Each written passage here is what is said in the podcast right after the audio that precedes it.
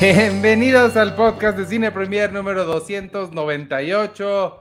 Un poquito en doble porque logré otra vez poner TikTok. Ya soy un experto en TikTok. Yo soy Iván Morales y hoy me acompaña una cuadrita otra vez que se llama Penny Oliva. Muy Hola, bien. una cuadrita. Felicidades. ¿Cómo estás? ¿Cómo estuvo tu semana? ¿Cómo va todo? Eh, bien, estuvo bien, vi cosas, este, ¿Vi cosas? Ah, vi cosas. cosas. Sí. Vi cosas, sí, Ok. bien, estuvo bien.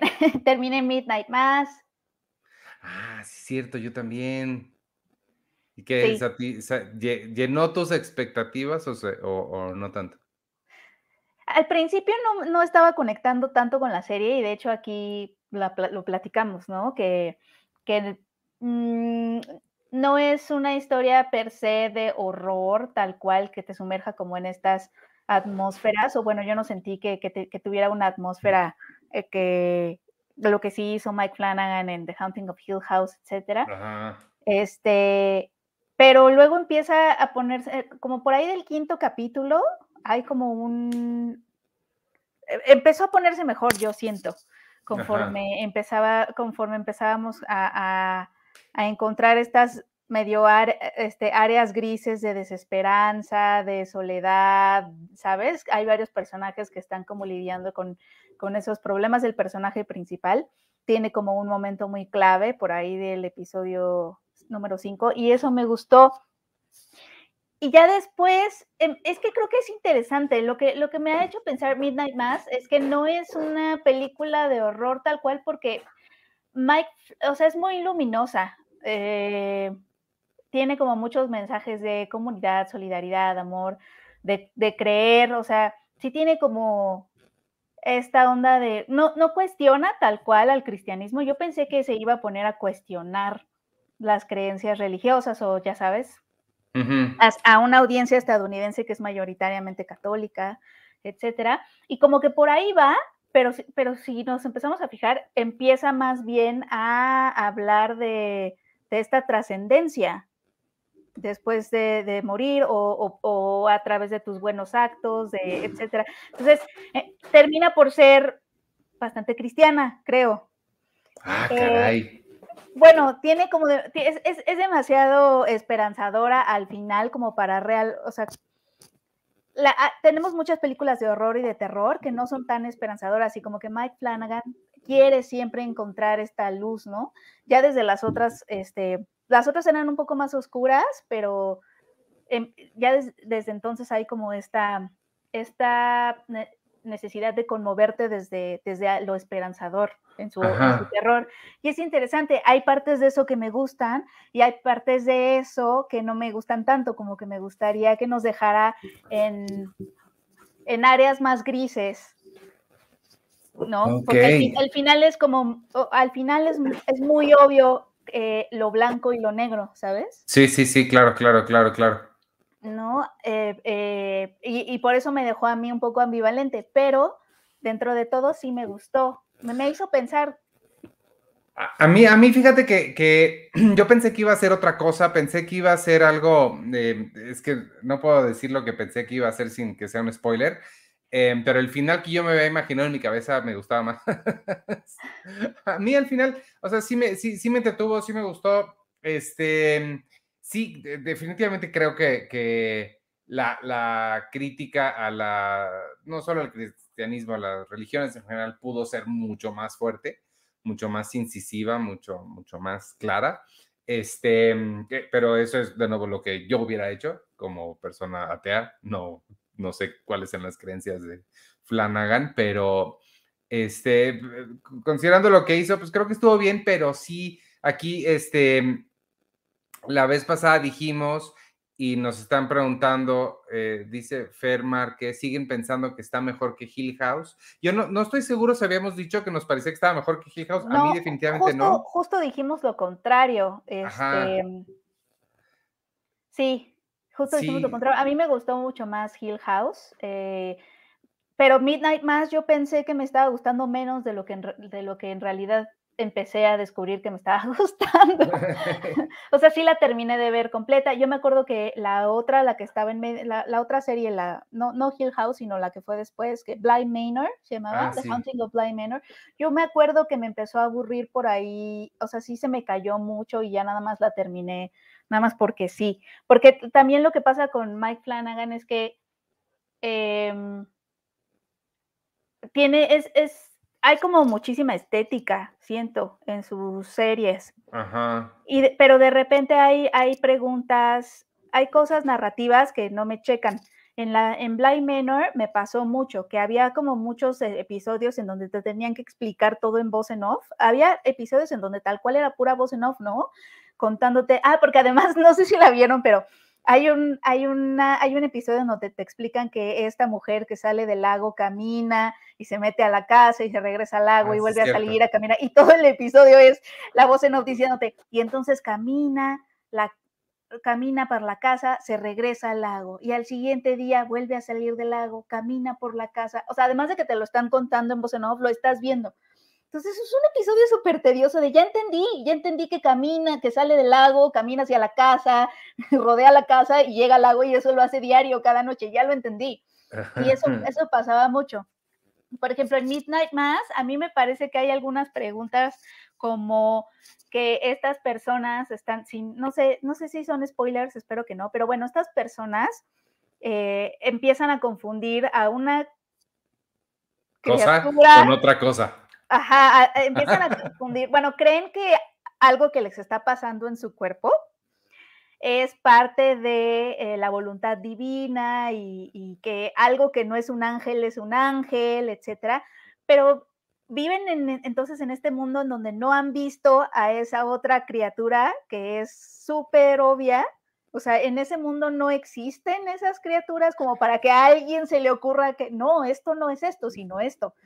Esa, por ejemplo, es una pregunta que a mí me quedó como de, ¿viven en este mundo donde eso no existe en el imaginario colectivo? Yo creo que sí, yo creo que ahí no existen. Eh, Porque sí. Todos estaban muy convencidos de que lo que era era un ángel, lo que no es un ángel, y no se daban cuenta de que lo que les, o sea, era, era muy obvio lo que, lo que les estaba pasando, ¿no?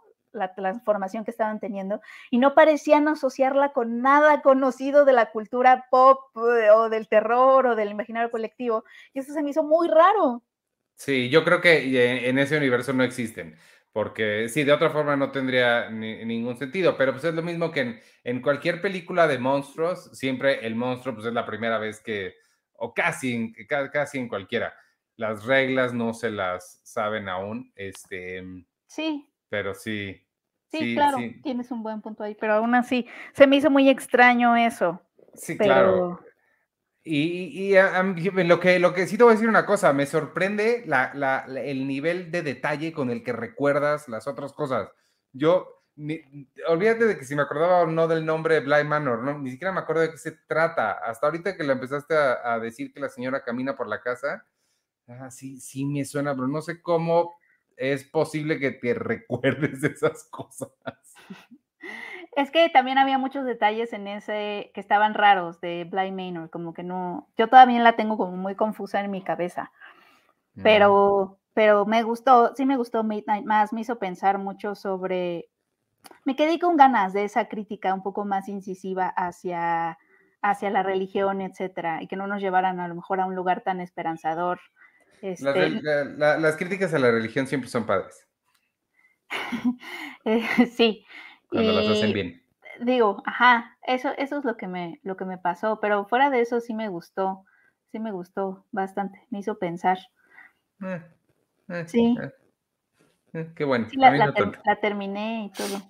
Sí, pero, terminar, pero, mira, terminar las cosas es una, es una pregunta que te quería hacer no de series, de libros. ¿Cuál es tu política sobre abandonar un libro que no has terminado, pero que ya, seamos honestos, va, ya realmente, come on, no lo vas a terminar, hay que ser honestos en la vida. Te puedes seguir haciendo el cuento de que lo vas a seguir leyendo, pero tú y yo sabemos que... O sea, un libro que te parezca malo. O sea, que no, mal, no necesariamente malo, pero, pero como que ya... Que no te está gustando no, no, creo que en ficción nunca me ha, nunca me, ficción sí, sí me, sí me parece malo y ahí no lo pienso mucho. Eh, pero es un libro de no ficción que la historia que está contando está muy interesante, está padre, pero sí siento como que ya, I get it, o sea, ya, siento que... Ah, que, se te hace predecible. Ajá, es que es una historia que ya te sabes porque es una historia real, o sea, por eso digo es de no ficción. Entonces, ¿cuál, cuál, ah, es tu, ya, ya. Lo que quiero saber, Jessica, es tu política de abandonar libros. ¿O es una política que no existe? No, sí, claro. Libros que no, me, que no me están gustando, que me parecen malos, pero por supuesto que los dejo. O sea, no, este, porque, porque hay muchos otros que me interesa leer. Entonces, ahora, o sea, dicho eso, si el umbral creo que de mi paciencia es alto. O sea, creo que, creo que, o sea, por ejemplo, sí leí el primero de, de Twilight, me acuerdo. Este, y, cuando ya se estaba empezando a poner medio cursi y todo, lo seguí leyendo como nada más como quiero ver en qué acaba, ¿no? Y ese lo terminé. Eh, compré, mi papá, no, más bien mi papá es el que los estaba leyendo, yo aquí balconeando a mi papá, porque mi papá eh, le gusta mucho leer bestsellers, o sea, tal cual lo que el periódico dice que es el, el libro ahorita más vendido, etcétera. Entonces leyó que Crepúsculo y de vampiros, entonces mi papá se compró el primero mi papá los leyó todos, me acuerdo.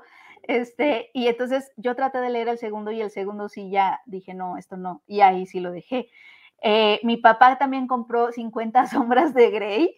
Y me acuerdo, que, y me acuerdo que, que, lo empezó a leer, estábamos en la sala, eh, yo estaba haciendo otra cosa y él estaba como abriendo su libro y de pronto lo cierra y dice, no, este no. se dio cuenta rápidamente que no era un libro para él. Sí, pero, sabe la relación entre... Sí, por eso lo compró, porque leyó igual en el periódico que estaba inspirado en Crepúsculo, bla, bla, bla. Además de que era un bestseller, entonces lo compró y obviamente no. Por ejemplo, ese lo empecé a leer y no pude, no pude, o sea, 50 sombras de, de Grey, porque además quedé con una amiga que lo íbamos a leer nada más como para morbosear y, comentar y chismear. No pude, o sea, yo no lo pude acabar de leer. Ella sí lo leyó y me pasaba pasajes en WhatsApp y nos reíamos horas, horas de las, de las oraciones, de, no, de las descripciones, o sea, no, una cosa, no pude. No, o sea, no, no, no. Hay, hay muchísimas películas y libros que leer. Y tu, y tu amiga que va a permanecer sin nombre porque no queremos balconear a Mabel, no, no, no es Mave. Fue Charve. ¿Qué este, que leyó los demás? Charve, no, creo que solo leyó uno. No me acuerdo si leyó todos. No, no recuerdo. Charve también era mi, guía de Game of Thrones. Ella leyó los libros y yo le iba preguntando, oye, esto pasa en el libro, esto no sé qué. Y entonces ella me, ella me contaba otras historias que venían en los libros y así. Ah. Me encanta, con Charve tengo esa relación, ella me cuenta cosas, el otro día me contó toda la temporada, la, última temporada de The Handmaid's Tale, porque le dije, no, no la voy a ver. Y me le dije, cuéntamela. Y ella me la contó toda por mensaje de voz. Ay, la amo. Saludos a Charve. Oye, ¿no ficción lees alguna vez? Sí, aunque leo mucho más ficción, me gusta más la ficción.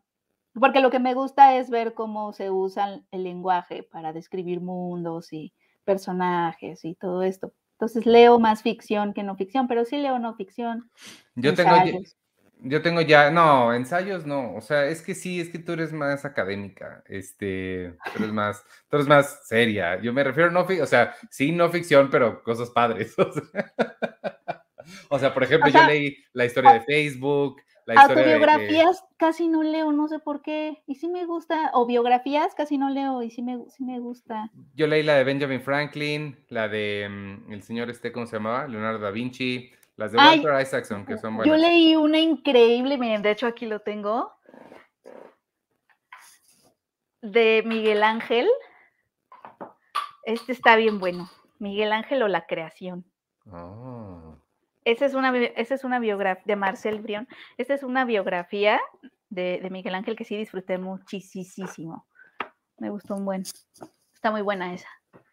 Sí, eso, a, ese tipo de cosas me refiero, no, no tanto a ensayo, ensayo ergonómico de la yuxtaposición entre la... Es que, ¿sabes?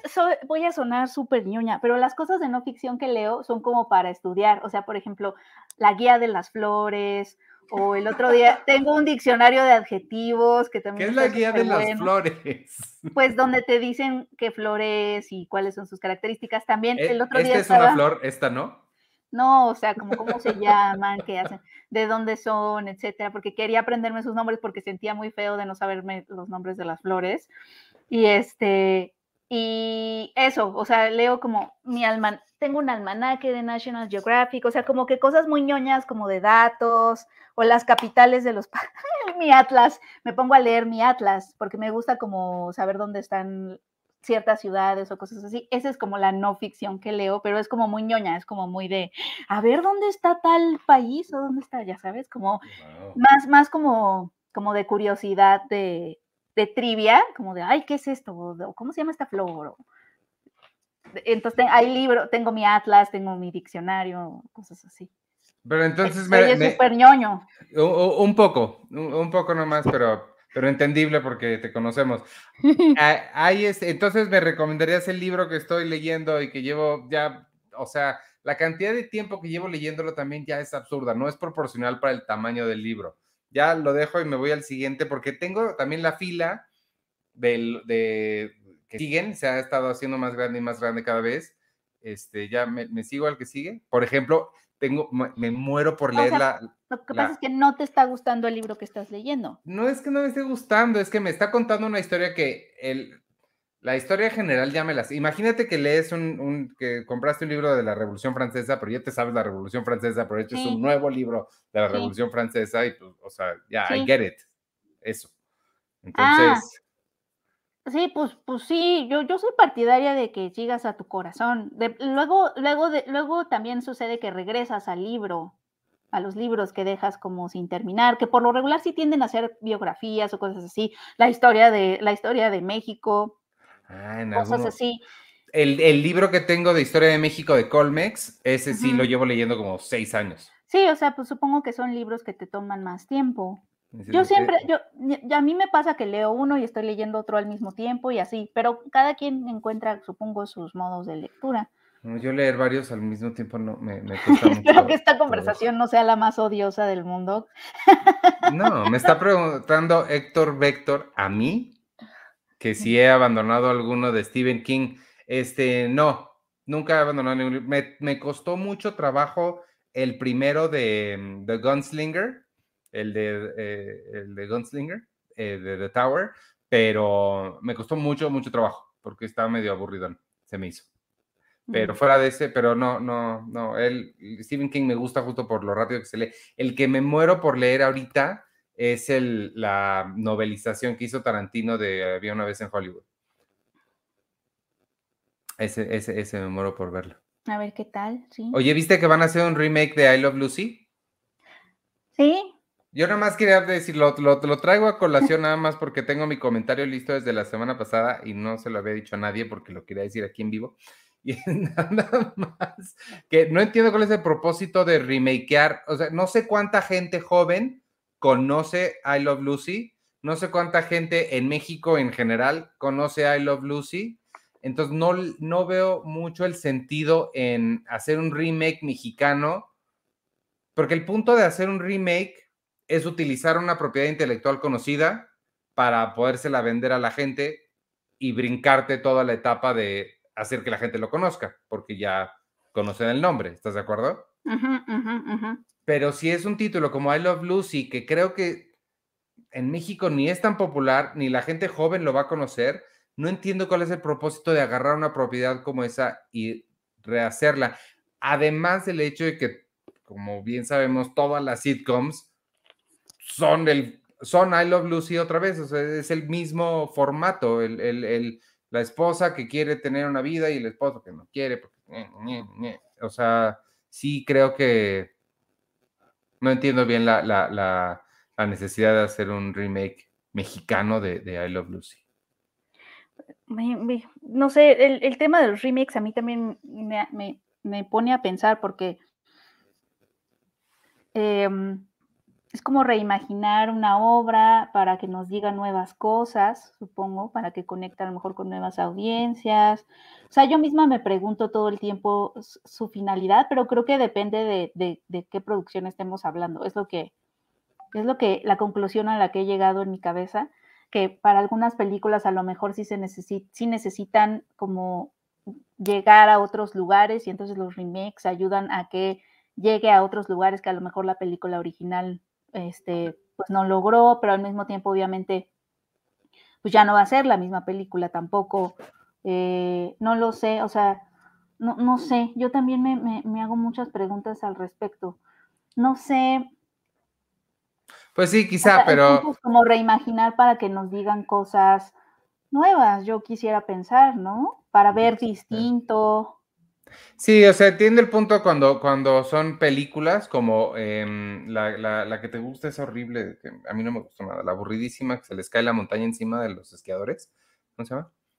Pero no te gustó la original, la de Force Major. Ajá, Force Major. Sí, la, la, versión americana no la vi, pero entiendo el punto de querer llegar a nuevas audiencias y demás con ese tipo de cosas. Pero en el caso del remake este, mexicano, de que te estoy diciendo, no, no le veo. No, no, ni yo. Oye, este, nada más saludar a, Brianna en TikTok, que nos está preguntando si la vemos. Sí, sí te vemos. Ahí estás. Hola. Hola. Ay, yo no la veo porque no me aparece aquí en mi StreamYard. No, no, TikTok no nos aparece ni en el conteo de, la gente, que, ni en el conteo, ni en los comentarios, pero por eso me lo puse aquí ah. para poderlo ver. Oh, este, nos está preguntando Diego Sánchez. Eh, Iván Penny, una pregunta. ¿Qué mes es el aniversario? ¿Este o hasta el próximo? Es octubre. Octubre es el mes de aniversario de Cine Premier. Es este. Este. Eh, contestada la pregunta. Em, ¿Qué más vimos? Esta semana quieres pasar, vamos a la, grande de la semana. Vimos, em, bueno, más bien hay dos grandes. Este, una siento que más me importa a mí, pero eh, si viste James Bond, no tengo tiempo para morirme. Sí la vi. Eh, yo no soy fan de James Bond y me pregunto por qué, ¿no? Porque, o, sea, sí, es una buena pregunta que hacerte, ¿no? ¿Por qué nunca he como conectado tanto con, con, su historia? Eso no quiere decir que las películas me aburran. Las he ido a ver me parecen entretenidas y todo, pero nunca he conectado como con este hombre de traje o emoción. No, no, no, no logré volverme fan de James Bond, como sé que muchas personas son, incluyendo nuestros, uno de nuestros colaboradores más queridos, Charlie del Río, que lleva el podcast de Cinemanet todo el mundo sabemos que James Bond es, bueno, su máximo. Y el podcast de James Bond, una misión a la vez, gracias. Ahí también lo podemos ver en el podcast. me encanta su nombre además. James Bond, una misión a la vez, en donde está Iván, eh, Carlos Gómez Iniesta y eh, Charlie del Río. Exacto ahí lo pueden encontrar también una conversación mucho más conocedora de James Bond que la que, pero hablando como alguien que nunca ha conectado y que pues reflexiono sobre por qué no, no sé si es porque me parece demasiado inalcanzable, quizá, eh, no, no que lo quiera alcanzar para casarme con él, no, no, no, sino que el mundo en el que, en, el mundo, o sea, para que no me malentiendan, el mundo en el que él vive, ¿no? De, de estos coches, el Martín y no sé qué, ese tipo de mundo, no sé, lo siento como demasiado, pues sí, como muy lejano, ¿no? Eh, eh, pero, por ejemplo, creo que mucha de mi conexión con James Bond no llegó, la poca que tengo no llegó por las películas, sino llegó por los videojuegos, porque yo me hice muy fan de...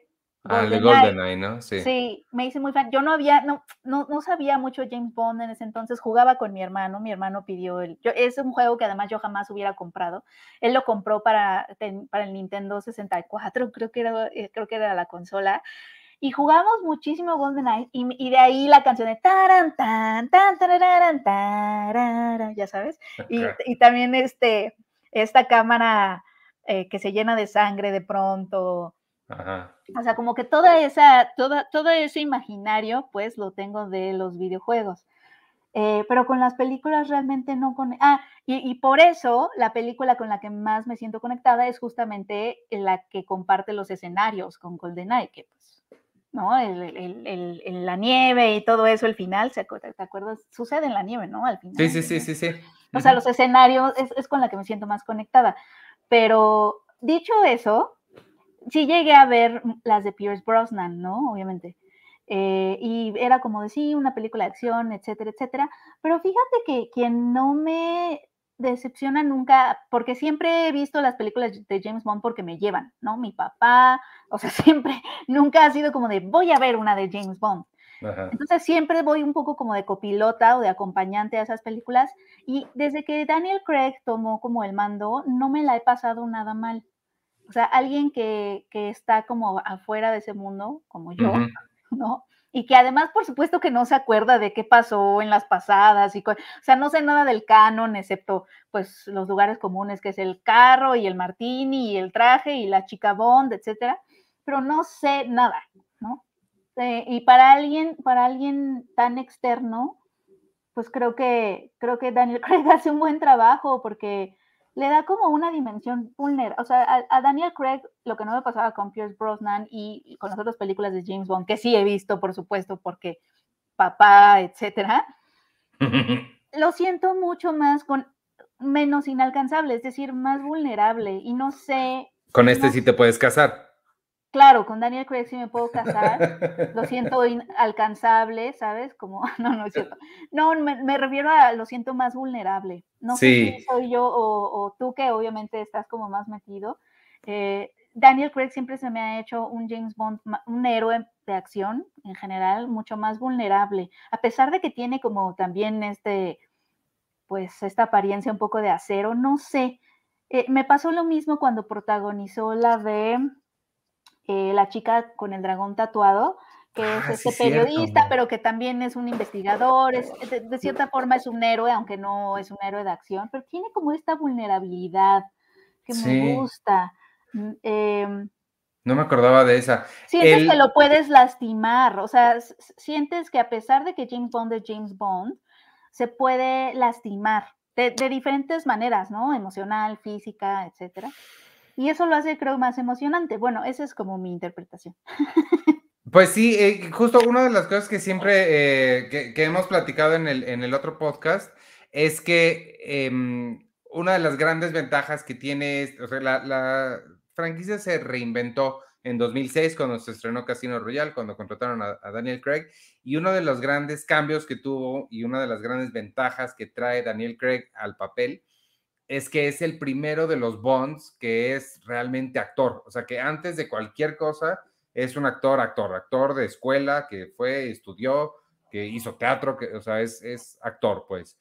Eh, todos los demás siempre habían tenido, obviamente eran actores, pero eran también este, modelos o entraron a la actuación por otro lado.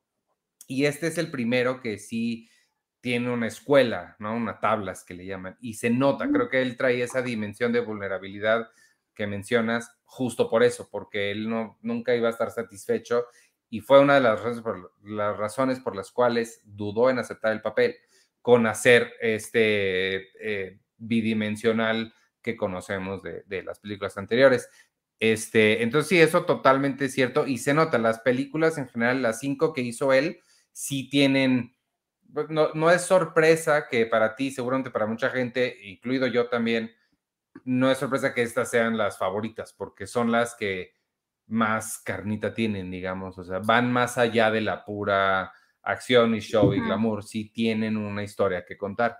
Y este, y esta, la nueva Sin Tiempo para Morir, este, me, gustó, me gustó bastante, creo que sí es de, creo que sí es posiblemente la que más me ha gustado de él y me la pasé muy bien.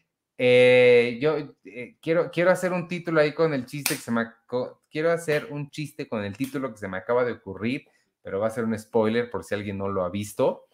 Este, pero está, está muy padre, me gustó, me, gustó todo, se me hizo muy emocionante. Creo que es necesario, más bien, si has visto eh, Spectre, que es la que viene antes, hace poco, la puedes este, mm, disfrutar más. Hay un, una capa, un nivel añadido de disfrutamiento si tienes fresco Spectre, pero si no, no pasa absolutamente nada. Creo que tú eres ejemplo de eso. Este, dijiste que ni habías visto Spectre, entonces creo que se le puede entender muy bien. Déjame saludar a Fer Márquez, que nos mandó super chat. Muchas gracias, Fer. Eh, y comenta la escena de cuando Javier Bardem lo intenta seducir en Skyfall, es mi favorita de esa saga de Craig. Me dio un buen de risa. Y esa escena, Fer, este, el estudio peleó un montón para quitarla, porque no les gustaba que, pues, específicamente la línea que Daniel Craig le dice, ¿qué te hace pensar que esta sería mi primera vez? Específicamente esa línea, el estudio peleó un montón por quitarla, pero eh, pues la producción peleó por, por dejarla adentro. Este, gracias por el super chat, Fer. ¿Y qué más está diciendo? Pues nada, me gustó, me gustó mucho eso. Toda la historia de, la, de la niña esta, ¿cómo se llama? La francesa, este, Melanie. Lea, Lea Sedux. Ella, me gusta mucho el arco que tiene, que viene desde, la, desde las anteriores. Y este, creo que es un buen payoff para esto. Y, y ya, me gustó. Rami Malek también me, me, me gustó como villano. A mí Rami Malek me cayó un poquito gordo. Claro, porque es el villano. No, pero no, pero no, ajá, no para bien, no, no porque sea el villano, sino porque lo sentí medio sobreactuado, raro, como, ah. este villano, que no sé. Más de cliché. No, me gustó, sí, más de cliché. Ana de mm. Armas está muy bien, pero por ejemplo, eh, me acuerdo que Ale Castro, yo no había visto la película, Ale Castro de Filmsteria dijo que a ella le había parecido que estaba muy bien Ana de Armas, pero que era prácticamente el mismo personaje que había hecho en Knives Out. Y sí, es cierto, porque además son ellos dos. O sea, este personaje que es medio lindo y así, medio inseguro, inexperto y ingenuo, y que es un poquito el mismo. Y sí, sí, tuve flashbacks a Knives Out por la relación que ellos tienen en, esa, en ese cachito de película en donde ella sale Ajá. Y, sí tiene razón, pero, pero la disfruté, se me hizo que está muy bien. Eh, la que siento que no le dieron casi nada de, de, pues qué, o sea, como que ese personaje que es, es a la Shanna Lynch, que se queda ella, bueno, ella es como la 007 ahora que se fue, eso no sé si es algo que lo podíamos decir, pero pues es, es tan irrelevante en la película que, o sea, de verdad no es un spoiler. Este, pero esa fue la gran controversia porque la gente estaba enojadísima porque cómo era posible que una mujer le fueran a dar el 007, ya sabes. ¿Quién estaba enojadísimo? La gente en internet ah, que no ah, sabe de cosas. Pero, ¿sabes qué? O sea, pues de todas maneras se vuelve un personaje un poquito irrelevante, o sea, como que no le dan mucho, mucho que hacer. Sí. Entonces, también como que ese fue el único personaje que se me hizo pues medio extra. Em, pero fuera de eso, para hacer una película de 2 horas 45 minutos. Está larga, ¿eh? E, está, la, está larga. Y yo, yo cuando, cuando, cuando supe que duraba eso, ya estaba en el cine. y yo así de, ay, no, ¿por qué? ¿No? Pero no, o sea, te digo que Daniel Craig tiene algo que, pues creo que sí es un buen actor. Eso es lo que pasa y sabe sustentar su propia película de acción. la puede soportar y él, para alguien, de nuevo, que no es fan de James Bond, siempre lo he encontrado agradable, entretenido, eh, puedo conectar con él a pesar de que James Bond cada vez es un ser más anacrónico, ¿no? Pues es lo que están intentando hacer con esta, justo que ya no, con esta nueva era de James Bond, que ya no se sienta tan anacrónico. Porque sí, nosotros en, el otro podcast, em, James Bond, una emisión a la vez, toca este jueves a las seis. Este, sí nos damos cuenta de que sí los, o sea, estamos continuamente comentando eso, de cómo el personaje sí se siente muy, muy ya obsoleto en, el personaje de los 60, ¿no? Cuando empezó, sí ya son cosas que, y, digo, hay alguna gente que lo toma como, no, es que este mundo de por la corrección política ya no permite nada, y yo personalmente no creo eso, creo que genuinamente el mundo ha avanzado y ya no se siente eh, normal las cosas, muchas de las cosas que hace creo que sí están este, pues, raras, o sea, no, no, independientemente de si quiere ser políticamente correcto o no, si es que vamos a utilizar ese término, eh, hay cosas que están raras, o sea, que sí no están, no, están bien, pues. Entonces, sí se siente muy anacrónico. Sí, pero bueno, me la pasé bien. Pensé que, que no, pero sí. Oye, este Fer Márquez también quiere saber cómo te fue con la, bueno, cómo nos fue con la caída de redes hoy. Se fue pues, Facebook, se fue WhatsApp, se fue Instagram. Pues acuérdense que están hablando con la abuelita absoluta, entonces yo lo disfruté mucho porque justo, creo que un poquito de calma, de paz, de silencio, nos viene bien, de no estar todo el tiempo contestando WhatsApps, ¿no? de trabajo, este, creo que, creo que, creo que la verdad yo lo disfruté. Este, sí, yo sí disfruté este día sin redes y sin cosas. O sea, como que sí me sentí un poquito más productiva porque te enfocas en, avanzar lo que tenías planeado. Y, y, es que yo sé que hay personas también que tienen poderes de concentración mayores que yo y que a pesar de que les lleguen mails o WhatsApps con nuevas cosas, saben no desviarse del camino que ya tenían trazado para ese día. Pero yo soy de verdad, o sea, como, o sea, sí necesito como los caballos, estas como cositas que les ponen en los ojos, porque yo me distraigo con todo, o sea, ay, la mariposa, o sea, como sabes, ay, no, hay un nuevo WhatsApp, me llega un WhatsApp de otra cosa que no tenía planeada para ese día y es, ay, hay que investigar cuándo estrena, sí, y entonces ya se me fue una hora, ¿sabes? Entonces así soy. entonces a mí sí me queda bien apagar eh, ahora yo creo que apagaré WhatsApp. Eso puedo hacer, apagar mi teléfono. es que no, no se puede porque necesito que sea externo. Si lo hago yo por mi propia voluntad, no se puede. O sea, es como encerrarte tú en la cárcel y tener tú la llave. No. Necesito que alguien externamente, necesito que Facebook se caiga para yo poder ser alguien funcional. Avienta tu teléfono por la ventana y ya. Yo, a mí, a mí sí me es muy fácil ignorar esas cosas. Este, yo lo, lo, que más disfruté, o sea, no es raro que yo me, me, separe de estas cosas un par de horas porque estoy haciendo algo más importante. Lo que sí disfruté es no tener un solo voice note. Estoy hasta el gorro de los voice notes y te voy a decir la razón específica de por qué. Y el otro día lo comprobé porque de verdad es, hay una razón muy práctica, amigos que les gusten y les encanten los voice notes, hay una razón práctica de por qué gente como yo los odia. Y es porque me mandas una voice note y no tengo forma yo de entrar a esa info, de buscar, no es buscable, no, si sé que me diste un pedazo de información en algún momento, no le puedo buscar si está dentro de una voice note. Y para llegar al momentito, ya que la encontré, para llegar al momentito en donde me diste ese pedazo de información, me tardo los dos minutos de ti hablando, cuando si lo hubieras escrito, le pongo search buscar, lo encuentro y vámonos. Esa es la razón práctica de que odio los voice notes y ya, fin. Luego me manda gente 10 minutos, le digo, no voy a escuchar tu podcast, súbelo, lo escucho el domingo cuando esté lavando los trastes, porque, por Dios. Ajá. Oye, y este, y ya para dejar de rantear, ¿viste la película también, la de Jake Gyllenhaal, el culpable de, de WhatsApp? ¿Cómo se llama? El culpable de... Nada más es el culpable. ¿Qué te pareció? Está en Netflix. Sí. está en Netflix desde Antoine Fuqua. Este está bien. Bueno, a mí me gustó muchísimo. Me gustó mucho, mucho. Me la pasé muy bien. Digo, es, es una película, como luego este, nos gusta decir, es una película que sabe que es película, que sabe que es una película y va a hacer las cosas que hacen las películas de Hollywood y este y está muy entretenida, muy divertida. Creo que no te suelta.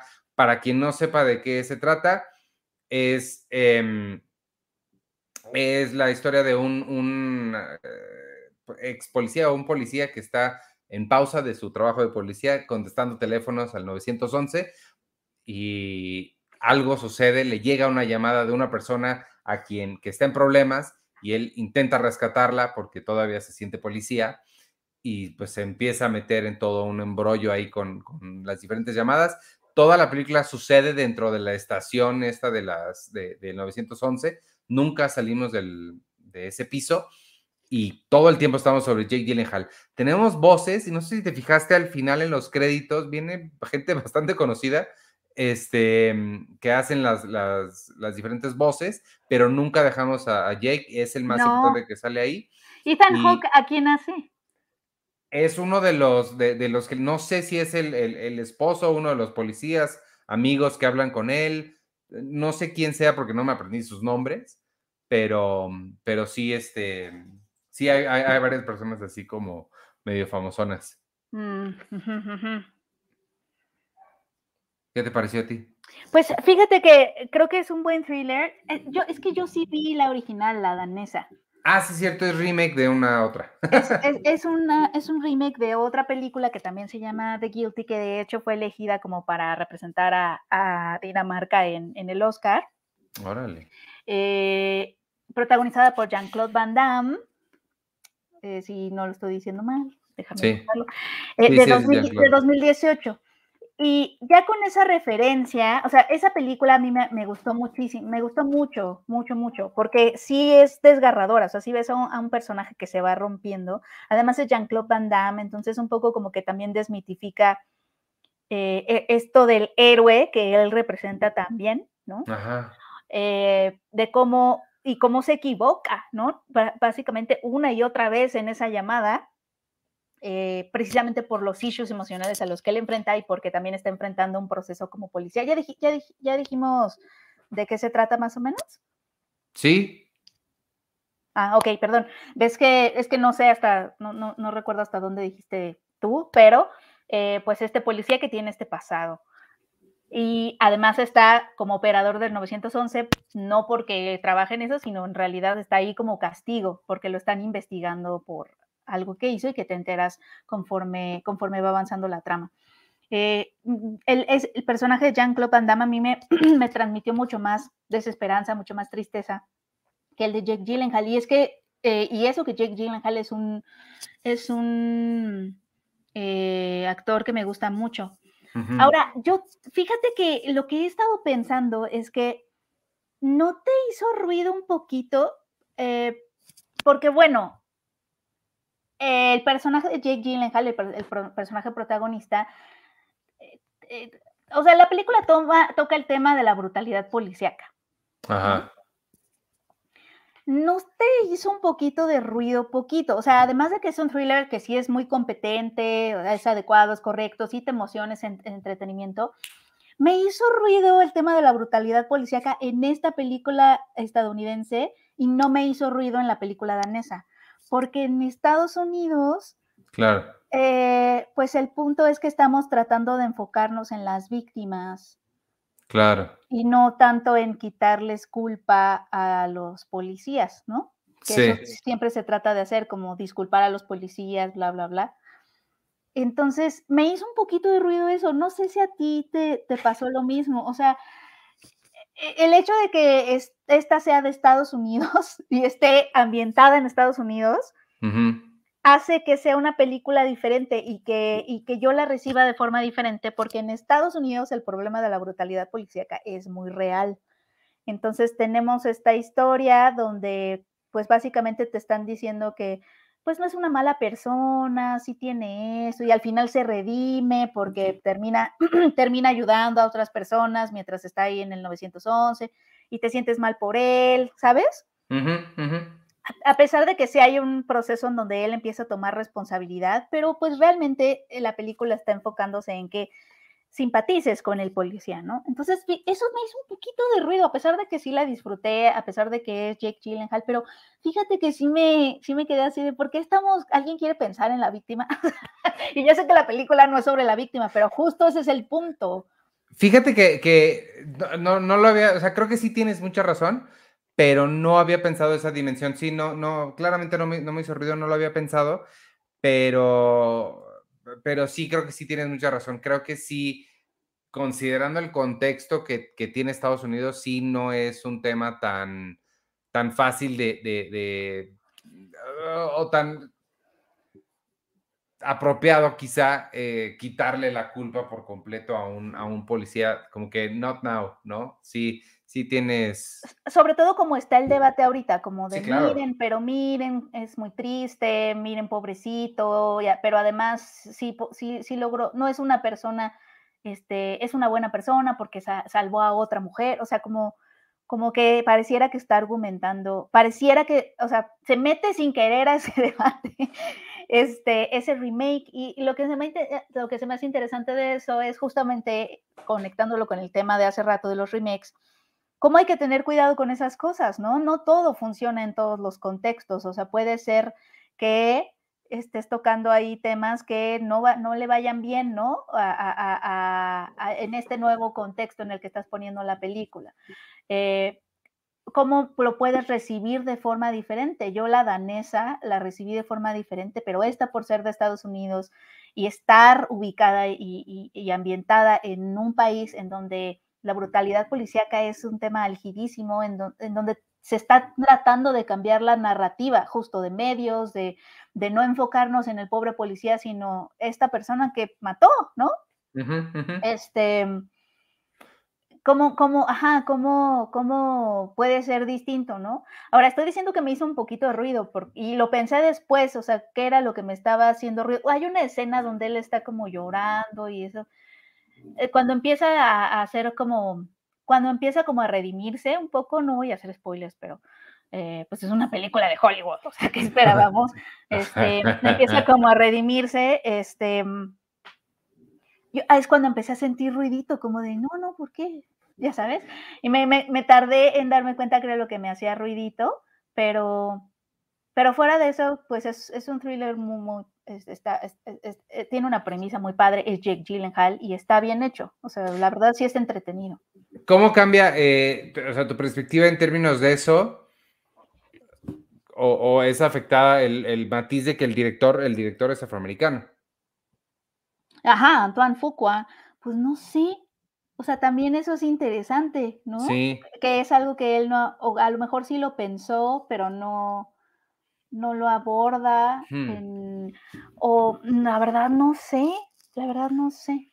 Sí, definitivamente no lo vi en ese, en ese momento, pero ahorita que lo mencionas creo que sí tienes toda la razón. O sea, sí, sí es algo en lo que alguien se debió haber fijado en algún momento. Algo raro, ajá. Eh, sí, sí me hace un poco de ruidito, pero y no me pasó eso con la danesa. Además de que la danesa me desgarró un poco más, la siento mucho más triste. Sí, me imagino. Pues, o sea, me puedo imaginar qué es lo que sucede en la otra que no tiene el, los mandatos hollywoodenses de, la pues estrella de cine no puede terminar mal. Creo que el momento en donde lo ves como desgarrado y totalmente roto eh, es como mucho más poderoso. Pero, pero ambas, ambas me gustaron, pues pero sí, sí, sí, sí, yo creo que es interesante eso de analizar cómo cambia la forma en que recibes una película si la cambias de, de contexto y a lo mejor te dice otras cosas. Sí, pues eso es justo lo que el, uno de los grandes problemas con los remakes de, por ejemplo, este que hicieron con 50 mm, First Dates. Sí, 50 First Dates, que hicieron aquí, o, o, los remakes intentan hacer y nada más localizarlos en México ahí es donde fallan, que justo los contextos no son iguales, las realidades no son las mismas y no pueden suceder las mismas cosas que suceden en un país, no van a suceder igual que en otro. Entonces, creo que ahí está la, eh, donde tienen que trabajar mucho más para poder adaptar las cosas bien, porque la historia puede ser buena y puede ser que exista una versión de esa historia que funcione, pero sí tienes que saber, pues, localizarla en el contexto apropiado. Quien hizo muy buen trabajo de eso es los de The Office, por ejemplo. La británica es muy diferente a la, norteamericana y a mí, me gusta mucho mencionar eso en las clases que, que, doy de, que he dado de guionismo y en la clase que doy ahorita. Este, el ejemplo de el gran cambio que, que, Ricky Gervais les sugirió, obviamente él no estaba ni ha estado nunca a cargo de la americana, pero pues sí daba sugerencias, les dijo, yo lo que les sugiero a ustedes es que hagan al personaje de Michael Scott, que va a ser el equivalente a lo que era David Brent, háganlo bueno en su trabajo. En algún momento el público tiene que saber que él es bueno vendiendo. David Brent es pésimo, es malo en todo, pero en Inglaterra tenemos una tradición de gente inepta subiendo a puestos de poder y nadie entiende por qué, pero sucede. Aquí en Estados Unidos eso no sucede tanto. Si tienen a una persona inepta en un puesto de poder, el público no se los va a creer.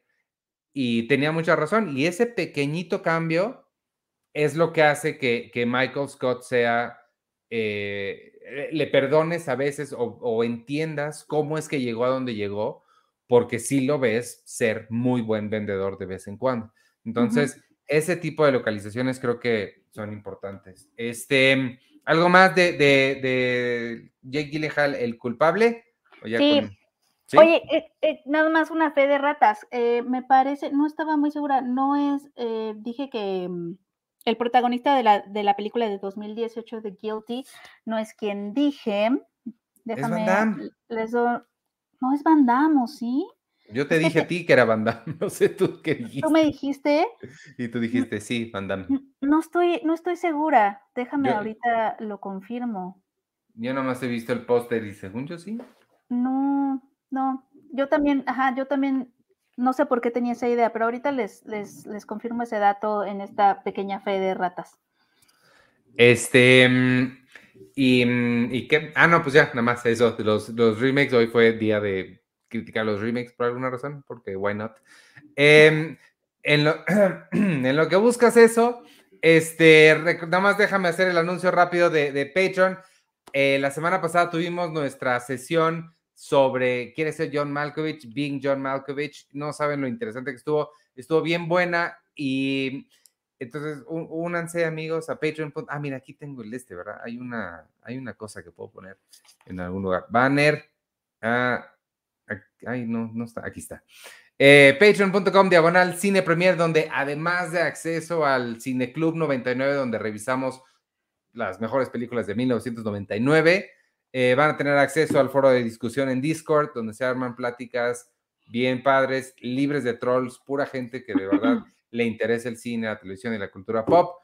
Acceso a talleres, está el mío de, guionismo, tenemos el de stop motion, hay varios talleres que pueden tomar, seminarios, además de accesos, un montón de accesos les damos. Hay semanas que de verdad no nos alcanza el tiempo para tomar todos los, los eh, pláticas, seminarios, eh, foros que les conseguimos. Este, y por supuesto, para las casas Pau, tienen cuatro boletos para el cine totalmente gratis todos los meses. Entonces, bueno, acceso a la revista digital, todas las revistas digitales que hemos hecho y ver el sitio sin publicidad. Patreon.com, diagonal, cine premier. Únanse, de verdad, vienen cosas buenas. Además, ya sé que en estos días vamos a estar mandando las primeras recompensas físicas para alguna gente que vamos un poquito atrasados con esas, pero ya pronto les van a llegar. Y este, y pues nada, se pone, se pone bueno y es el, futuro de la vida. Entonces, únanse ahí a patreon.com, diagonal cine premier. Estamos en contacto. Y este, ¿ya buscaste lo que estabas buscando? Ya, sí. Aquí viene la fe de ratas. ¿Están listos? No. El protagonista espera, se llama... espera. Ya. El protagonista se llama Jacob Sedergren. Eh, yo también pensé que era Jean-Claude Van Damme, pero no. Eh. Eh, esa es la fe de ratas. Es el protagonista de The Guilty de 2018 de Gustave Molière. Molière, Molière, no sé cómo se llama. Molière, el que escribió el tartufo. No, es Molière. este, pero bueno, ahí está, amigos. Yo estoy, este, mm, yo sigo en mi cabeza creyendo que es el otro muchacho. Este, ¿qué más? ¿Tienes, tienes, ¿tienes algo más para hoy? Nos vamos despidiendo. Porque yo tengo Seinfeld al ratito, te encargo. Muy bien. No, pues ya, listo. Sí. Ok, pues vámonos entonces. Este, muchas gracias amigos por habernos escuchado hoy. Yo soy Iván Morales y me pueden seguir en arroba Iván Morales y en todas las redes sociales de Cine Premier, arroba Cine Premier con la E ahí al final. Este, acuérdense del Patreon, ahí nos vemos. Despídete tú. Muchas gracias por habernos escuchado. Yo soy arroba Oliva y nos escuchamos la próxima semana. Yo los escucho al rato en Seinfeld, el jueves en James Bond, los domingos en Los Tesoros del Colecto. ¿Qué más hago? El Cine Club. Siento que me está olvidando, se me está yendo uno. Bueno, adiós amigos. Bye.